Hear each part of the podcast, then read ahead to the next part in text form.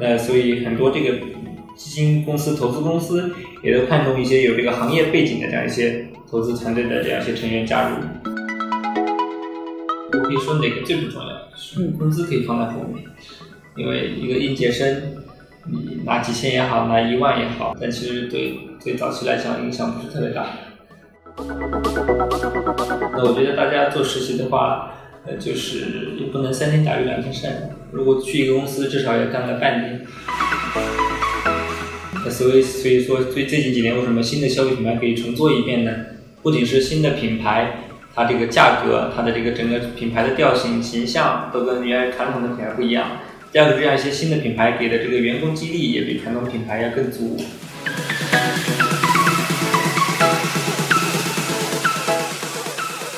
Hello Hello，欢迎来到新一期的实习生活，我是丁丁。那今天我们这一期请到的是一个九五后非常年轻的消费品牌创业者 Shane，你 Shane 跟大家打个招呼。哎，Hello Hello，各位听众大家好，我是小麦欧叶燕麦奶的创始人 Shane。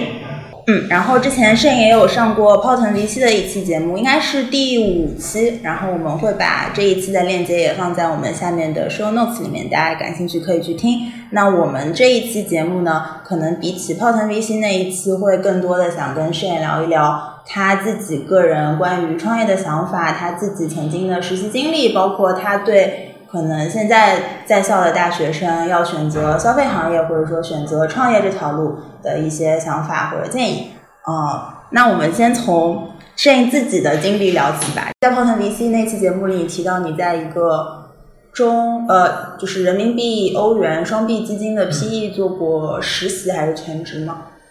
嗯，工作工作过。那之前有没有印象比较深或者说影响比较大的实习的经历？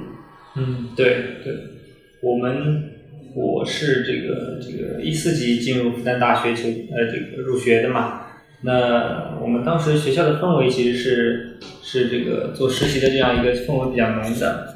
那我当时也是从这个大二的暑假升大三开始，我就在外面找一些这个公司实习，那那我工作的这个范围还比较广，那最早我是在一家这个咨询公司做这样一个数据处理的工作。那现在这个这个很多数学系嘛，特别是一些计算机系的出来，也有很多做这个数据分析师，呃，这块数据挖掘，包括人工智能算法这一块的工作。那我当时也是类似做这样一个呃数据挖掘，然后偏这个人工智能算法这样一些处理的工作。那那当然后来就是还是根据自己的个人个性吧，然后包括一些性格嘛，希望尝试更多的这样一个职业的方向，所以。在这个咨询公司也做过一阵子 PTA，那后来也是在嗯二级呃二级市场吧做过一阵子这个呃量化的这样一个程序员，然后后来又进入这个一级市场，有做过一段时间的这个 PE 的实习。那最早是在鼎晖投资的这个上海办公室这边嗯工作过一个暑假，然后后来又在中信资本，中信资本也是这个老牌的。并购型的基金，那也工作过一段，呃，也实习过一段时间。那后来的话，综合个人的这个呃职业的兴趣爱好来讲，觉得一级市场更适合我，所以那毕业之后也是全职加入了这个上海的云百资本，呃，也是原来摩根斯丹利中国的这样一个呃高管团队，原来摩根斯丹利中国区的 CEO 鲍毅创办的一支这个基金，是人民币跟欧元双币的这样一个基金。那在那边工作了差不多三年的时间，然后现在也是。呃，从这这家机构出来，选择了创业，对，嗯，就感觉也是经历非常丰富，首先有非常多段，然后你尝试过各种你感兴趣去尝试的，但是大部分还是集中在偏数据和金融这一块儿。那你觉得，就是通过这些不同的实习，你觉得可能，嗯，积累到或者说从当中某一段有没有特别积累到某一项技能，或者说 insight，对你现在的创业有比较深的影响？嗯，其实我每一段工作对我的这个呃后来后来这个不管是职职业技能也好，还是这个工作技能啊，包括甚至一些这个社会交际呃呃人际交往，还有一些这个工作的处理来讲，都是有很大的帮助的。所以，所以我对这些那个年轻学子的建议也是多尝试不同的这样一些行业的实习，呃，对你这个人脉积累，包括你的一些能力的提升，都是很有帮助的。那比如说我最早做这样一些这个数据挖掘的工作，那其实这样一家咨询公司，它也是帮助这样很多呃互联网品牌，包括互联网 APP 去做这样一个数据分析，分析他们的用户群体，那分析如何这个拉新，对吧？如何做这样一个精准投放的这样一个工作，其实它对我现在从事这个互联网消费品的很多这个营销投放，呃借鉴跟帮助的意义也非常大。对对，那我第二份实习的话。呃在鼎晖，那鼎晖那边当时，呃，是有一个这个人民币基金在募集，我参与了很多。那这样一个募资的整个流程的话，从这个文件的撰写 PPT 到你的 financial model，对吧？到你的这个整个呃投资的一个流程，那对我现在这个创业整个融资的这个帮助也是很大的。那后来我在中信中信呃资本呃做这样一个消费品的这样一个投资，其实。那我现在创业也是消费品，当时就了解了整个消费品行业的这样一个整个它的一个投资逻辑，从行业选择、行业分析，到整个这个呃消费品行业的品牌如何建立，到整个渠道如何去布局。当时我也看了很多投资项目，也了解了很多呃已经成功或者说已经变成独角兽的很多这样一些消费品牌，它是如何做起来的。那对我现在的这个创业的这个嗯经历帮助也是很大的。嗯，对，所以要说我具体哪一份实习对我帮助很大，我觉得每一份都很重要。从现在往回头来看，都是我这个算是职业生涯里面很宝贵的一笔财富吧。嗯嗯，那其实你之前呢实习还是不太有直接的创业经验，还是说你有参加过一些类似创业比赛或者小型的创业项目？嗯，其实有过有过，我之前有参与过一些一些其他的创业项目，这也不是我第一次创业，对。当然以前可能是兼职啊，嗯或者是不是作为团队的主导者去去参与这样一些事情。那这次算是我这个呃自己主导的这样一个创业的这样一个项目。那有一个可能是应届生都会比较感兴趣的问题，尤其是可能之前实习也做过一些投资相关的。就是关于毕业到底要不要第一份工作去做投资，因为你自己是直接就去了，但是有很多人的说法是说投资应该是人生的最后一份工作，就倾向于先去接触行业，先去做业务。就是你自己当时这个选择，或者说你现在的看法是什么样的？嗯，确实是这样的。就是第一份，呃，首先，呃，这个行业都是有周期性的。其实从这两年来看，整个资一级一级市场行业。属于一个叫资本寒冬嘛，呃，一个是大部分的基金可能不招人，募不到钱，那头部的基金它当然还是能募到钱的，那竞争会更加激烈，所以对大部分学子来说，可能他没有好的基金可以选择，没好的投资岗位可以选择，那这个时候的话，他去一些这个卖方工作，那不管是咨询也好，甚至四大，甚至一些这个。广告公司也好，我觉得都是一个很不错的起点，对自己未来职业的，包括一些这个世界五百强的企业去做管培生，包括一些大厂，腾讯、阿里这种，其实对自己未来的这个晋升也好、跳槽也好、日创业好，都是很大的帮助。对对，我觉得就是对于大部分人，可能国内百分之九十五以上的学子来说，可能去一个现有的这样一些卖方机构或者是一些这个大厂里面去工作会更实际。我觉得对他的这个锻炼价值也更大，因为基金呃，因为这个投资岗位的话，确实是这个像你说的人生最后一份职业。很多做的成功的投资人，他并不是呃从投资人做起的，对他原来像我们这轮的投资人，他们这个团队其实就是阿里系的这个创始人出来做的投资，那那他们已经在这个阿里系实现了财富自由，那有这样一个充足的资金实力，他可以出来做投资。那此外，他对他的投资企业也有这个赋能、有帮助，有一些行业的积累。所以现在这个这个国内的投资人已经不是不是单纯的这个财务投资，他需要有行业资源。那所以很多这个基金公司、投资公司也都看重一些有这个行业背景的这样一些投资团队的这样一些成员加入。像我们的这一轮的这个投资人，他们这个团队除了阿里系，还有原来做这个做一些快消品的这个大集团。他们出来的，然后又加入了这个我们这轮投资人明白资本，呃，远景资本，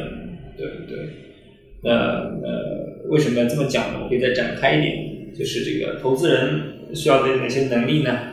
首先，你需要有这个很扎实的办公技技能，你的这个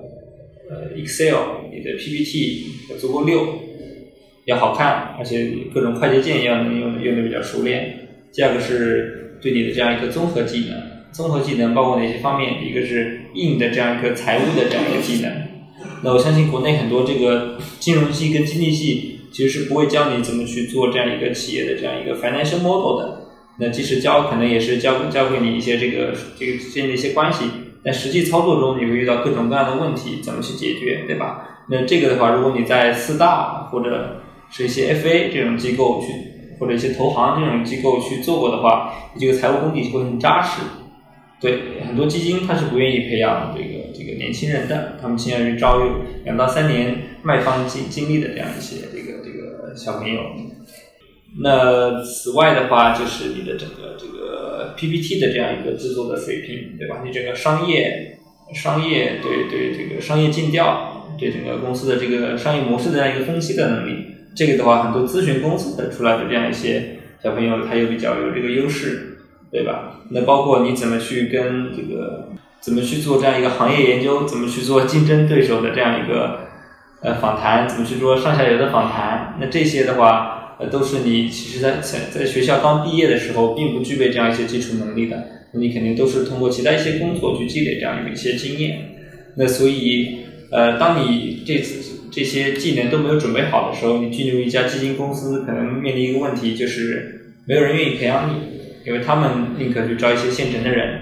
那有些基金公司可能他出于这个应届生可能比较这个人人力资源成本比较低的这样一些考量，也会招一些年轻人。那这些年轻人可能就就相对来说，他的整个发展的话，其实还不如一些卖方待过的小朋友，他他的这个成长曲线快。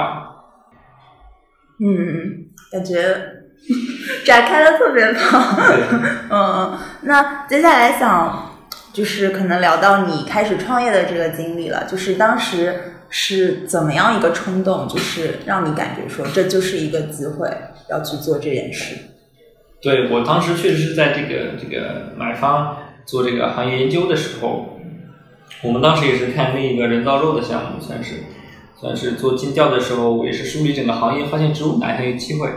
那植物奶方行业又缺少很好的标的，是一九年的时候，那个时候国内植物肉比较火嘛，大大小小有几十个团队在做。但从我的判断来讲，就植物奶其实更更容易落地的，因为它场景很多。那目前植物肉主要主要还是应用在 To B 这样一些这个轻食沙拉或者像一些素食餐厅，呃或者一些这个西餐厅多一点。那猪奶的话，除了这个餐饮渠道、咖啡渠道，在零售渠道也是很有机会的。那当时判断这个市场有一个空白，算是一个蓝海。那我当时也是就是通过工作关系认识了这样一些志同道合的朋友。那有这个行业里的这个技术的朋友，那也有一些这个资本圈有这样一些资呃这个资本。积累的，或者说这个行业行业人脉的这样一些朋友，那都加入了我们这个团队，算是。嗯，那呃，你当时的初始团队就最早最早大概是一个什么样的结构？这这可以问吗？嗯，可以。我们这支团队当时核心成员就三个人，嗯，呃，两个资本市场出来的，还有一位是这个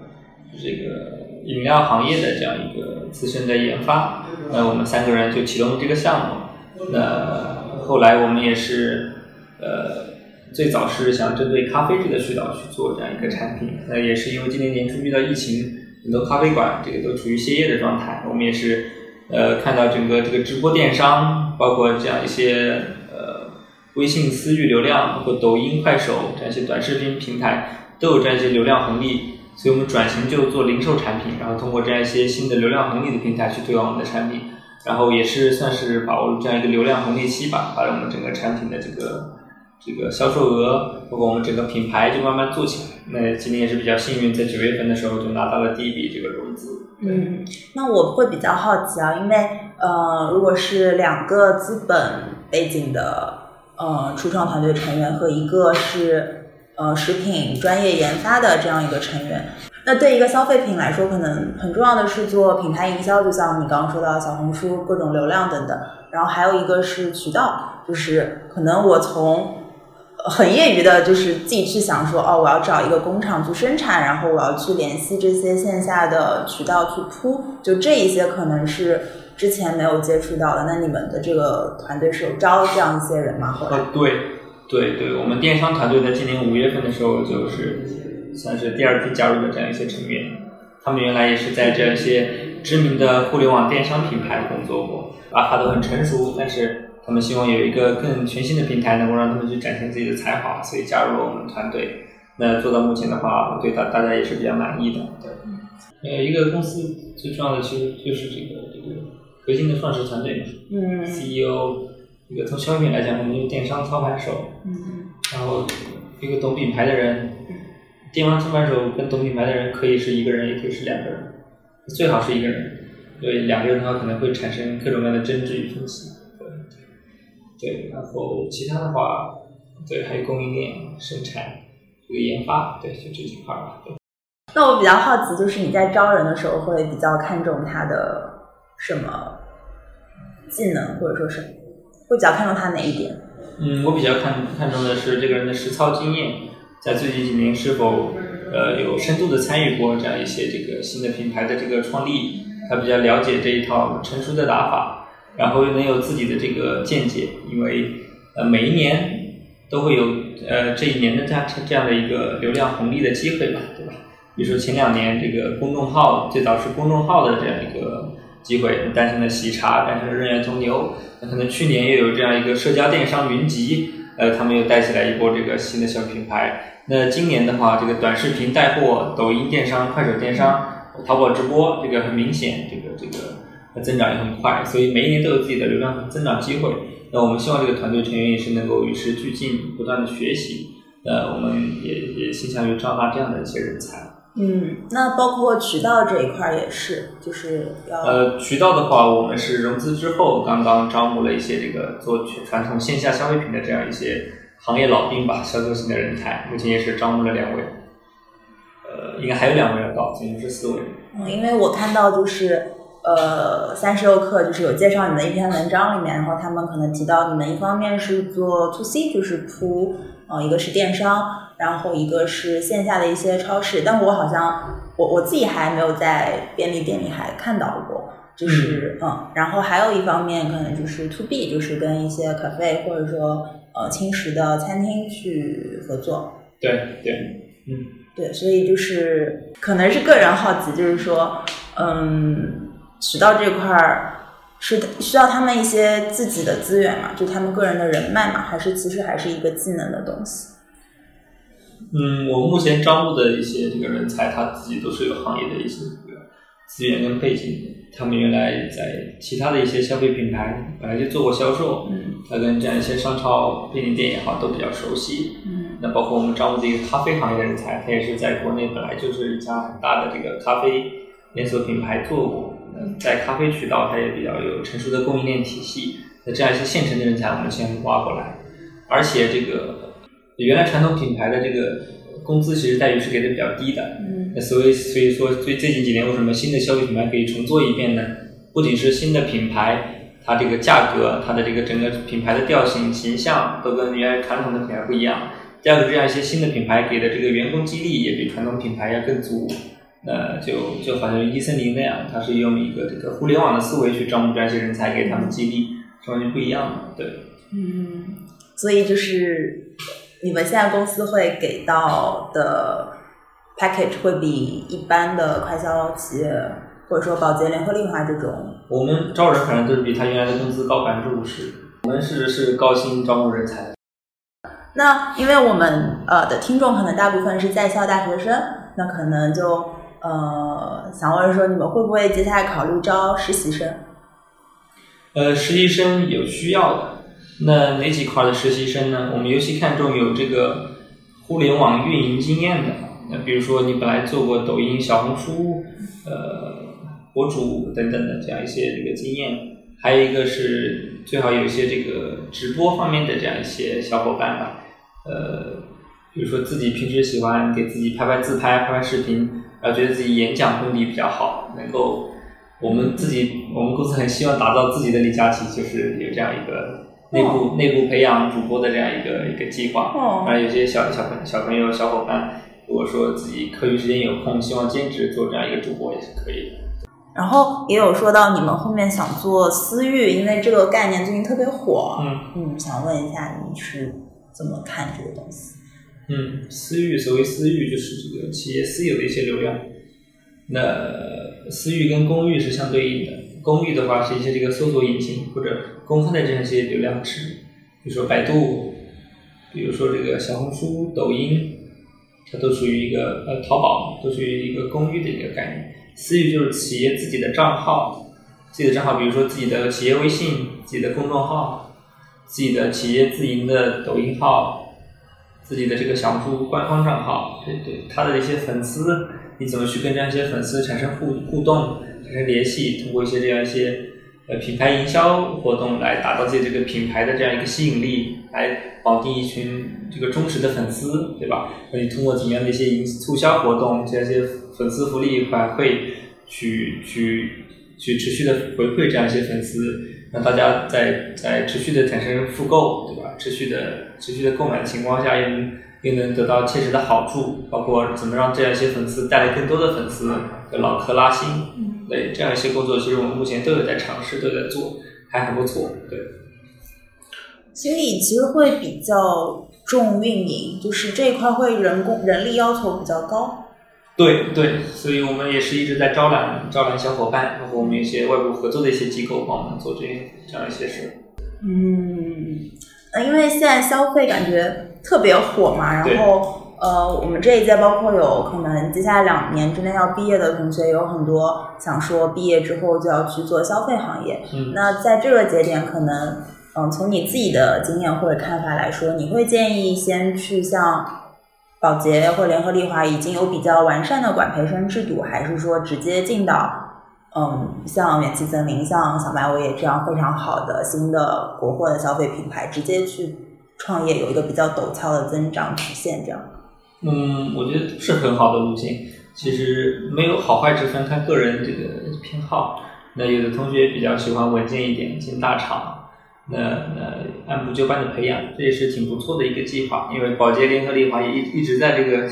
向社会输送各种各样的人才，有点像黄埔军校一样，其实很不错的他们那套培养体系。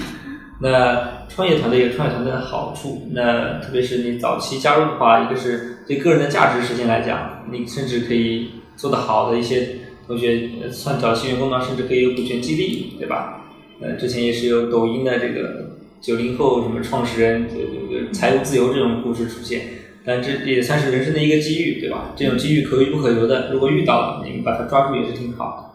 对，那像我们这种公司，如果早期的员工加入我们，未来都会有这个股权激励的。对，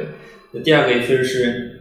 你在这样一些消费品牌，你的这个承担的责任会更多，尤其是这样一些已经有比较有丰富的实际经验，包括已经有过这样一些呃新媒体、互联网运营的这样一些经验的同学，直接加入这些新消费品牌，我觉得也未尝不可，确实会更加独当一面，而不是说在大企业里面当一个螺丝钉。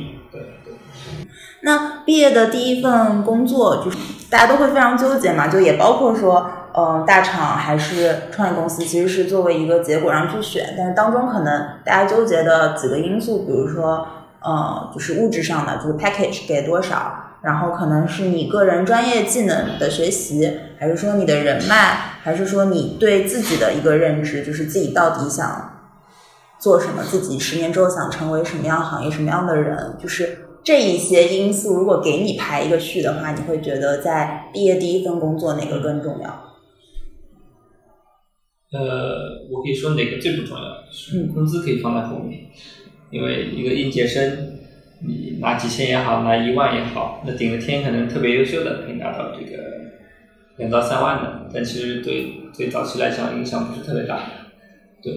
那我觉得最重要的话，还是对你这个职业技能的培养，你的这个成长陡线曲线够不够陡峭，够不够快，能够很快速的去独当一面，对，对，这是一个。说第二个的话，其实这个人脉积累也比较重要，也比较重要。但为什么我把它排第二位呢？因为你一个年轻人，你的人脉其实接触不到什么特别好的人脉，对吧？你这个，呃，因为人脉就讲对等关系嘛，当你。做到一个企业的高管的时候，那你接触的也都是高管。是，你是一个企业市场部的时候，你接触的很多也是其他企业的市场部，或者是 MCN，是广告公司，对吧？有人脉关系都讲究对等，所以我觉得人脉，当然如果你能接触一些很好的年轻的志同道合的伙伴，大家一起成长，都变得很优秀，相互帮助，这也是很好的。所以这个人脉排在后面。那那，包括这个公司的整个这样一个发展情况，我觉得也值得关注。如果一个公司它是一个，当然我这边没有任何贬低某个公司的意愿，但如果这个公司它比较死气沉沉，对吧？它是整个公司，你看它业绩都是没有什么增长，甚至在下滑的这样一个阶段，那这这些公司其实你加入进去的话，你不会有很好的这样一个锻炼机会。那这些公司很多时候是求稳。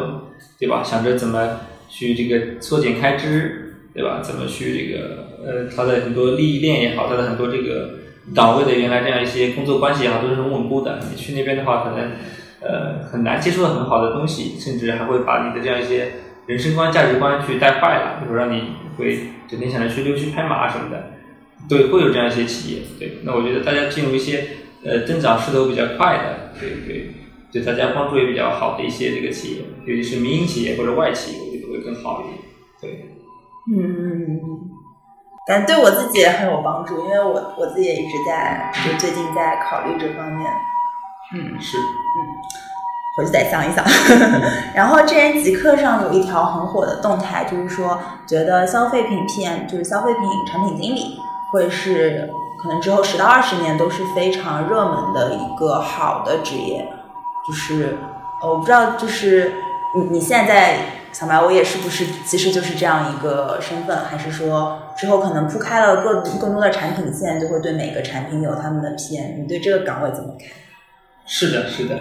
像这个呃，元气森林是一个很典型的，就是用用腾讯用腾讯的打法在做消费品，他们也是公司底下有很多事业群，呃，有做这个汽水的，有做酸奶的。只有做其他一些饮料的这样一个事业群，每个事业群有自己的研发跟产品经理，其实也是这个一直在打造爆款。我觉得这个每个每个时代有每个时代机会。那我觉得互联网创业的这个机遇，其实做 APP 做网站的这样一个机遇，其实是越来越小了。因为大厂腾讯、阿里也好，垄断了很多资源。对这个呃，确实是这两年来看，新的消费品的这样一个产品经理是一个挺不错的方向，而且这个。呃，为什么讲这两年会有很多新的消费品出来呢？因为国家的这个经济发展到了这个阶段，呃，中国也是想摆脱这个代工厂的这样一个帽子，想要创造一些自己的国民品牌。从历史发展来看，美国也好，日本也好，它的人均 GDP 达到一万美元的时候，都有一大批本土的新的消费品牌涌现。那中国现在，中国一九年刚刚迈入人均美元 GDP，呃，GDP 超过一万美元。那我相信中国也是。从从内需角度也好，从国家这个战略扶持的角度也好，都会有一大批新的呃国内的品牌出现。大家现在如果能把握机遇的话，这也是一个很不错的，甚至是一个人生的职业的这样一个一个发展的机遇吧。嗯，是，就是人生个人的选择，其实不仅是说摆脱不了，而且其实非常重要的一个方面就是整个宏观的环境，然后包括到行业。那所以，对于呃，如果毕业可能就想投身消费品行业，尤其是国货新消费这一块的同学，那他们现在如果要去做实习或者尝试自己做一些小的创业项目，你会觉得有什么建议吗？就是在校期间的同学。嗯，在校期间的同学，我建议还是去去呃加入一些这个创业团队去实习会比较好。对，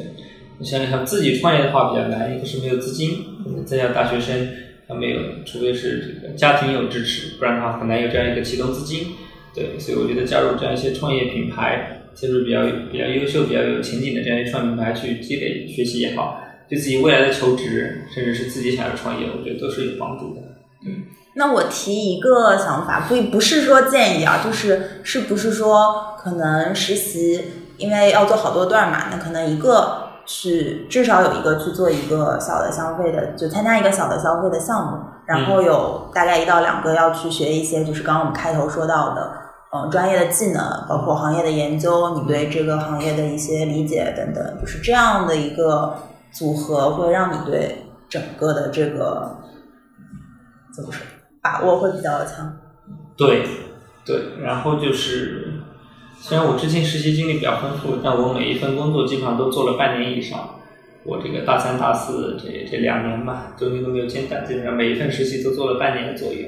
那我觉得大家做实习的话，呃，就是也不能三天打鱼两天晒网。如果去一个公司，至少要干个半年，因为你刚去一两个月，可能别人公司也是正好在培养你，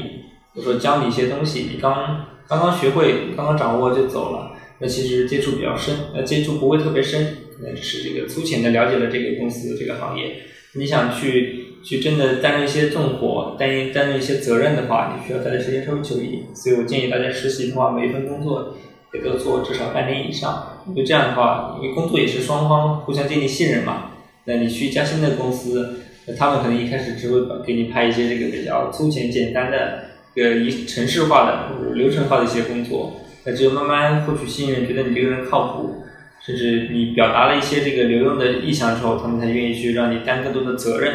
对，所以我给大家建议是，呃，要做就把一份实习做深，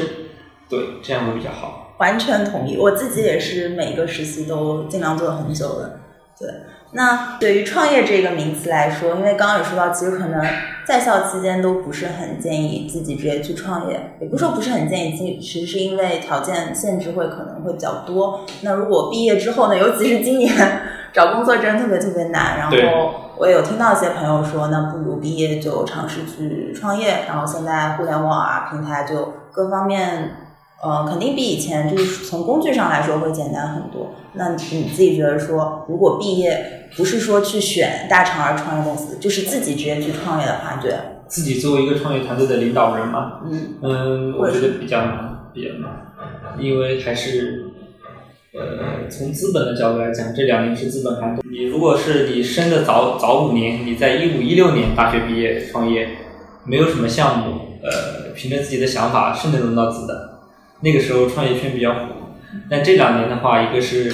投资人越来倾向于投资一些有工作经历的这样一些这个创始人，对对。第二个是，甚至很多投资人对你的业绩已经有要求，你去怎么积累这样一份启动资金，对吧？这也是一个很重要的问题，是比较现实的问题。对，所以从这两年的整整个资本环境来讲的话，我建议是大家呃积累一段的时间的工作经历，呃两到三年甚至更多。那然后再出来自己独当一面会比较好一点，包括你处理人际关系、处理投资人关系来讲，都会更加从容。嗯嗯嗯。那对你自己来说，你觉得，嗯，就这一次创业啊，如果这个问题有点敏感，就就那个，就是对于这一次创业来说，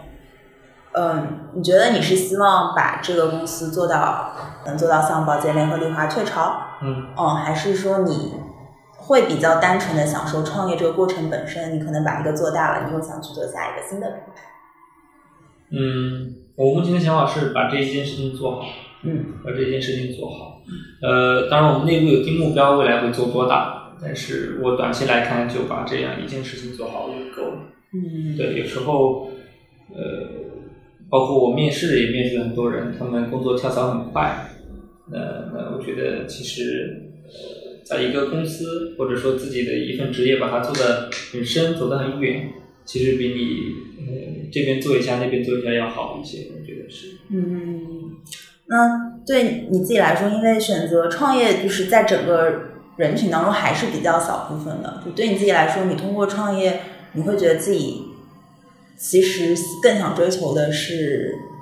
嗯，是利益还是名，还是一种社会成就感？嗯，成就感和利都有。嗯。呃，成就感就在于说，我说利的话，短期来看的话，我之前在在投资公司拿的工资比我现在高得多。对我出来创业，其实有一年时间没拿工资，就就很穷。短期来讲的话，并不是主力，但是从中长期来讲，创业肯定是希望主力，希望自己能够这个有自己的事业，对吧？能够实现自己的这个价值。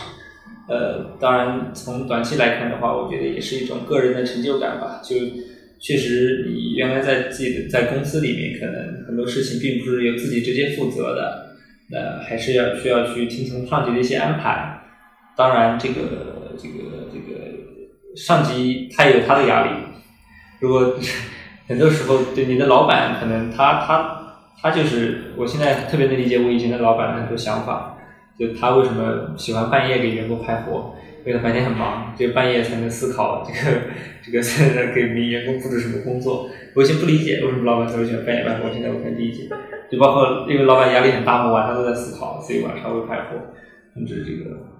就以前工以前在别的公司工作的时候，对吧？我每天下了班，我就就可以轻轻松松嗨去 happy 去玩了，对吧？去吃饭了。呃，现在自己创业的话，其实没有学习时间，可以说从睁眼到闭眼都是在工作。对。嗯，那你刚刚也说到理解了之前老板为什么压力这么大，你现在感觉还是很有压力？还好，这个有压力也有动力，当然也比较从容。嗯。就是公司发展到现在这个阶段，也不像刚开始没有完全没有融资一样，那个时候会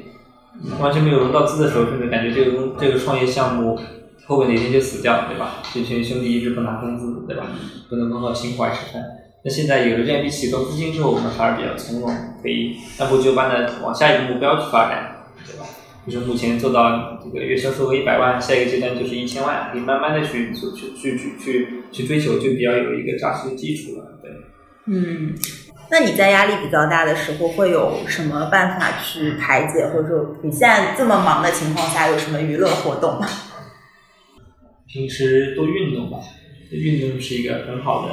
疏解压力的方式。这个分泌多巴胺会让人感觉到愉悦，呃，